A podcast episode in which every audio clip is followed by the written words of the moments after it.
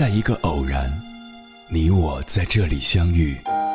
你有你的经历，我有我的故事。因为彼此的寻觅，我们走到一起。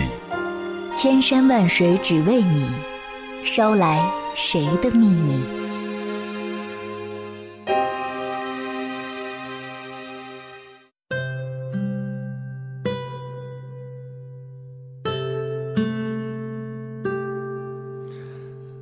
回来，各位夜行者，这里是正在直播的中国交通广播心灵夜话栏目《千山万水只为你》，深夜不孤单，我是迎波，我要以黑夜为翅膀，带你在电波中自在飞翔。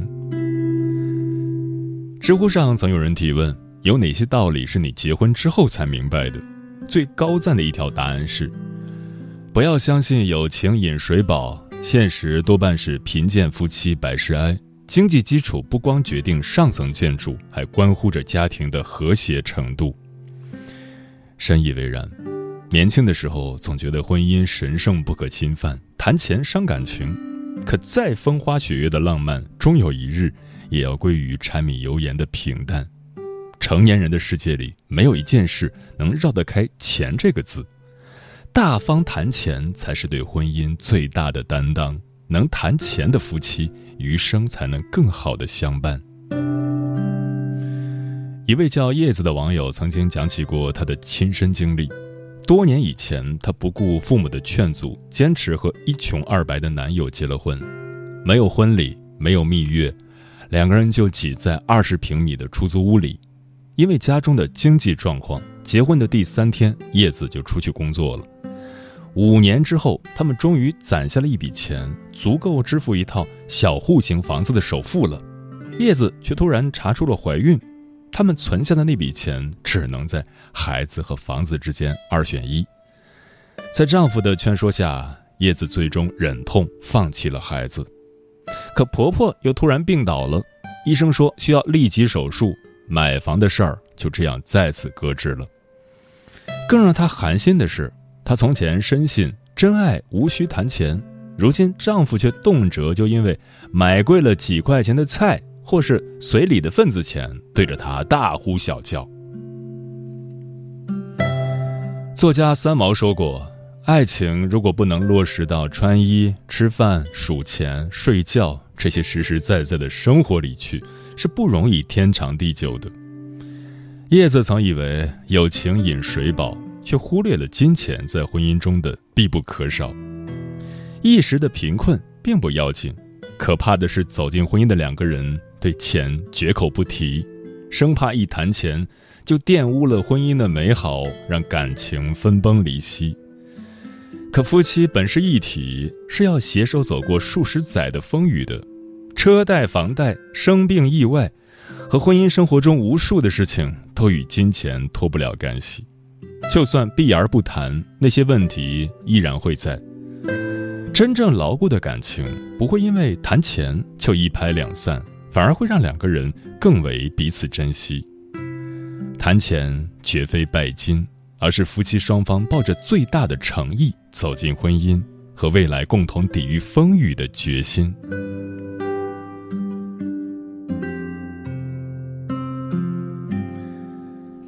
曾看过一部叫《报复生活》的纪录片，里面讲述了一对老夫妻的真实故事。艾尔和贝尼斯结婚五十三年了，从结婚起，两人就经营着一家古董店。可古董店的生意颇为冷清，入不敷出的他们常常因为一点小钱就吵得不可开交。贝尼斯总是埋怨丈夫抠门无能，而艾尔也受够了妻子的火爆脾气。有一年，古董店的生意格外的差，几乎快要倒闭了。两个人的争吵也愈发激烈。就在这时，他们突然获得了一次免费旅游的机会，两人决定暂时放下债务危机，出去走一走。不想命运却因此迎来了转折，他们意外赢得了一笔二十五万美元的奖金。两人很快结清了债务，让古董店的生意重回正轨。不必再为生计操劳的他们，有了更多的时间去在意对方的感受和经营婚姻。艾尔开始绅士地为妻子开车门，贝尼斯也学着温柔地对丈夫表示谢意。两个人会手牵手去古董店上班，还时不时的会在自家的小院中小酌一杯，感情也渐渐变得亲密了起来。想起了一句话：“世人慌慌张张，不过是图碎银几两，可偏偏这碎银几两，却能解这世间的万种惆怅。”钱看似很俗气，却是婚姻中最大的底气。能解决生活的诸多难题。钱像极了一把熨斗，可以熨平生活的诸多褶皱。它缓解得了眼前的苟且，让你不必眼睁睁的看着那些裂缝越来越大，却又始终无能为力。也能让彼此相爱，更有时间和余力来经营婚姻和感情。有了那碎银几两，你才能更好的为爱人遮风挡雨。给父母一个晚年的安逸，为孩子撑起一方天地。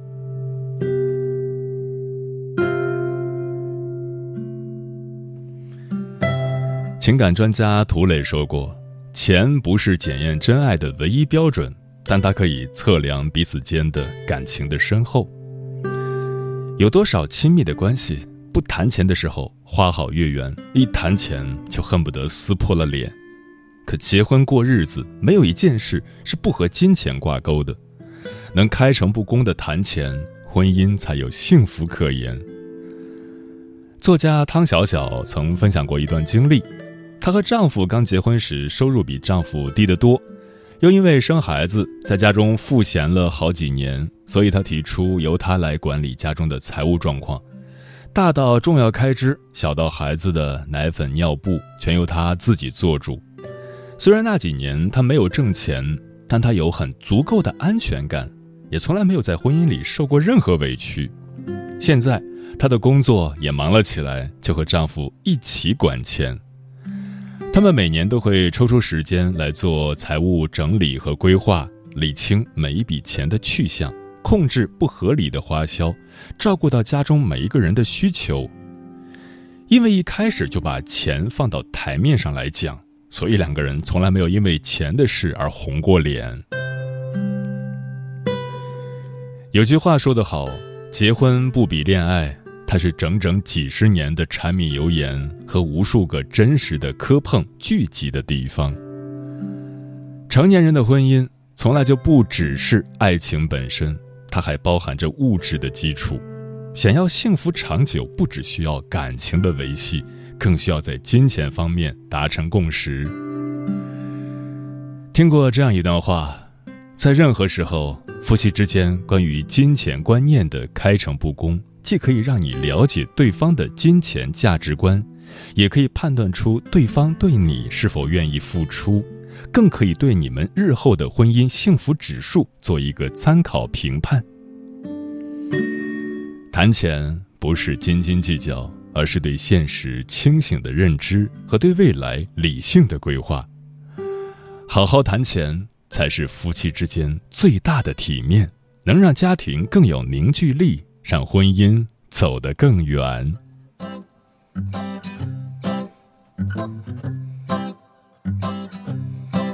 转个身就能抱住你，转过头就能亲吻你。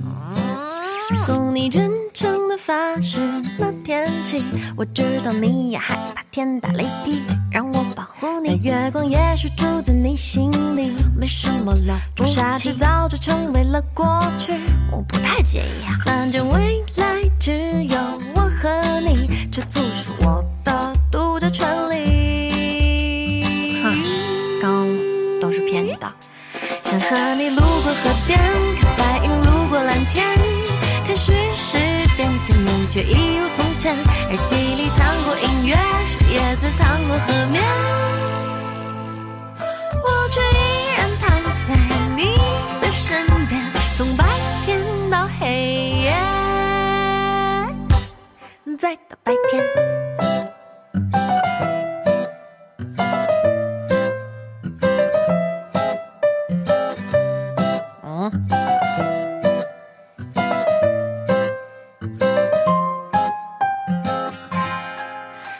光也许住在你心底。我不允许，朱砂痣早就成为了过去。我很介意啊，反正未来只有我和你，下面有我为你创造回忆。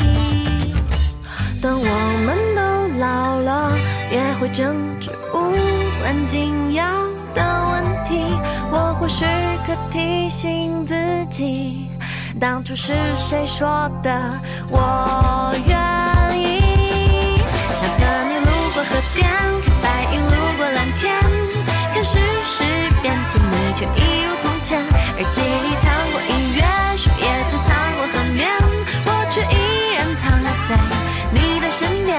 想和你路过河边，看白云路过蓝天，看世事变迁，你却只是老了一点。耳机里弹过音乐，树叶子弹过河面，我却依然躺的身边，从白天到黑夜，在大白天。嘟嘟嘟嘟嘟，啊呜哒哒哒哒，呜哒哒哒。感谢此刻依然守候在电波那头的你，我是迎波。结婚以后，你和另一半是怎么谈钱的？又是谁在管钱？微信平台中国交通广播，期待各位的互动。白雪说：“这期节目听到的晚了，我现在正面临着无法谈钱，觉得谈钱伤感情的问题。但是避而不谈的结果就是，我们各管各的，各花各的，互相都觉得对方为这个家付出太少。”红姐说：“中国人在谈恋爱时觉得谈钱低俗物质，好像就是因为钱才在一起的。然而进入婚姻，处处离不开钱的支持。婚前没协商好，婚后就会因为钱的事情闹得家庭不和睦。所以婚前就一定要谈钱，包括婚后钱怎么分配，谁来管。女人在当全职太太时，生活如何保证，还有家务活的分配也可以谈谈。嗯，简·奥斯汀在《傲慢与偏见》中写道：“只谈钱的婚姻是荒谬的，不谈钱的婚姻却是愚蠢的。有物质的婚姻未必就能收获幸福，但没有物质的婚姻必定寸步难行。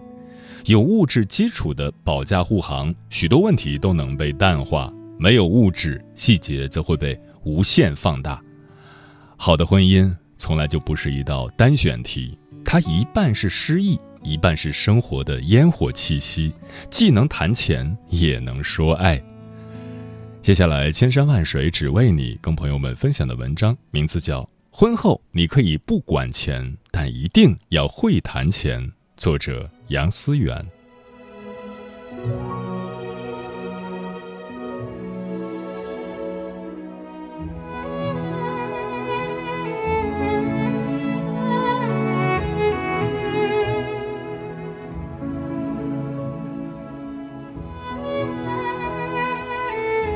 一段婚姻是好是坏，关乎很多因素，比如两个人成长是否同步，彼此的生活目标是否一致，性关系是否和谐等等。在诸多因素中，夫妻怎么管钱，对婚姻的影响绝对是重量级的。想维系好婚姻，不能对钱太佛系。感情好的夫妻都能够大大方方的谈钱。钱钟书有句名言。婚姻就是一座围城，外面的人想进来，里面的人想出去。婚后确实要面对很多柴米油盐的琐碎，有些人为了躲避这些琐碎，对很多事情放手不管，其中也包括钱。朋友方敏在婚姻里就是一个甩手掌柜，家里所有的事情都是她老公张罗，她还觉得特幸福，觉得自己天生是一个不用操心的命。可真实的婚姻并不是方敏期待的那样，老公在她四十三岁那年提出离婚。更可悲的是，离婚后方敏才发现，家里的三套房和大部分存款早就被老公转移走了，她只分到十几万。每每想起这段惨痛的经历，方敏都忍不住难过。我那么信任他，他为什么要这么对我？表情里有一丝愤恨，一份懊悔。方敏肯定是后悔的，后悔自己太信任前夫，更后悔当初自己对家里的财产不管不问。婚姻中确实需要信任，以信任打底的关系才能愈发牢固，抵抗住生活的磨练。可婚姻也不仅仅是有信任就够了，它是两个成熟的人共同建立的一种生活方式。这意味着，在这样的生活里，每个人都需要对自己负责。当方敏把所有的事情都甩给老公时，这也意味着她在婚姻关系里退行，成了一个需要被别人照顾的宝宝，放弃了自己要承担的责任。所以在婚姻关系里，你可以不管钱，但是不能不关心钱。谈钱意味着你关心家里的情况和抗风险能力，意味着关心自己创造的价值，更意味着你对自己负责。只有你负起属于自己的责任，婚姻关系才会变得更好。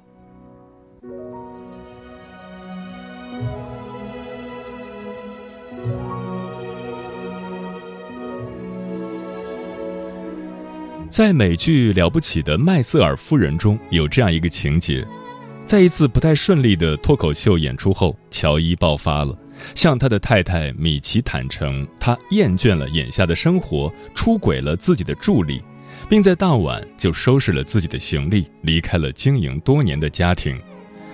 丈夫突然出轨离家，这对一个毕业就做了全职太太的米奇来说，无疑是巨大的打击。然而，厄运并不止于此。让他更愕然的是，公公得知他们要离婚之后，说他们小两口住的房子产权是他的，要求他们尽快搬走。对这一切，米奇一无所知，因为她一直都以为自己住的房子是丈夫买的婚房。一时间失婚又失房，米奇不得不带着两个孩子搬回父母家。虽然不是每个人都会有米奇这样的经历。但确实有很多人像米奇一样，在婚姻里不太敢谈钱，他们总觉得谈钱很伤感情，盲目进入婚姻，导致很多经济问题在婚后逐一爆发出来。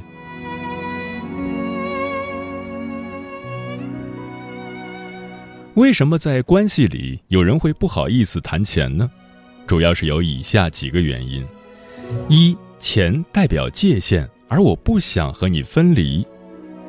钱作为一种私有财产，它的界限是非常清晰的。比如，你有多少钱，我有多少钱，有一个明确的数字。而谈钱时，彼此是分离的，你是你的，我是我的。在情感关系里，不想体验和对方分离的人，就不想谈钱。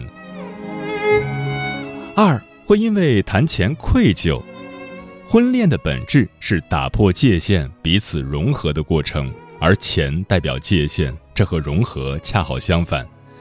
有些人会在潜意识里觉得谈钱是在攻击对方和攻击关系，这会带来愧疚感，因此能不谈就不谈。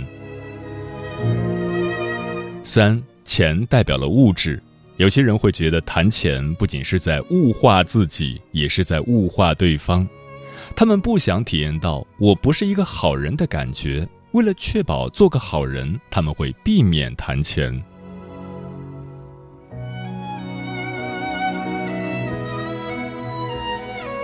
其实谈钱最能看出一个人的三观。如果在婚前不好好谈钱，婚后很有可能因为钱的问题引发更深层的矛盾。比如另一个朋友厉先生最近在和妻子闹离婚，就是因为钱。厉先生和妻子结婚五六年，两人为了事业一直没要孩子。今年妻子的弟弟高考失利了，于是妻子建议弟弟出国，并说自己会支付弟弟的费用。可是他们两个人的家庭也并没有那么富有，一年七十多万的留学费会让他们的生活变得很有压力。厉先生知道后坚决反对，可妻子觉得厉先生太自私，愤然提出离婚。而厉先生觉得妻子界限不清，也很生气。这看似是因为钱引起的争端，实际上是钱背后折射出的观念不同。如果想要一段婚姻关系变得美好，不能避讳谈钱，相反还要大大方方的谈钱。这不仅是对自己负责，更是对关系负责。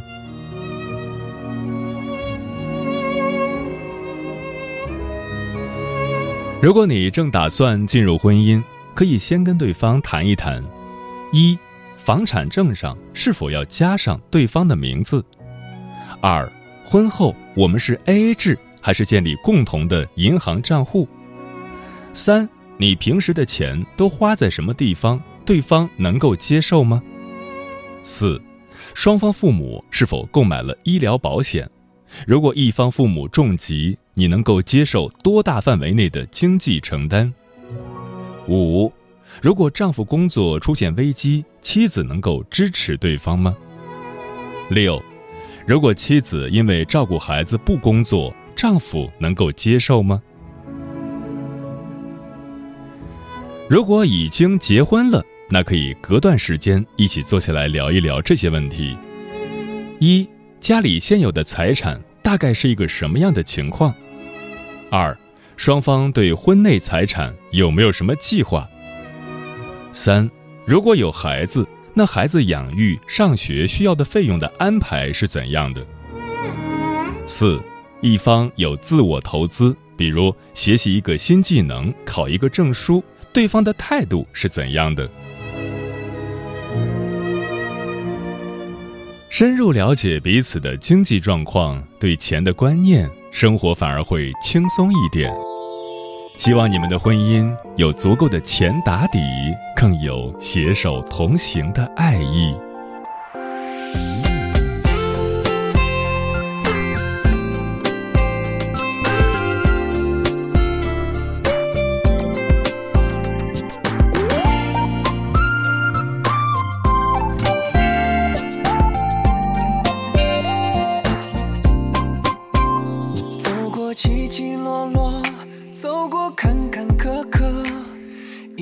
烦恼都天晴雨过，没有人能比你更了解我，没有任何人能比我爱你更多。每次犯了错，我都不敢示弱，你却一次次的包容我。找遍世界的每个角落，不会有。更幸福的。亲爱的，听我说，这辈子我只爱你一个。亲爱的。请记住这一刻，从此我们约定这一生一起度过，我们百年好合，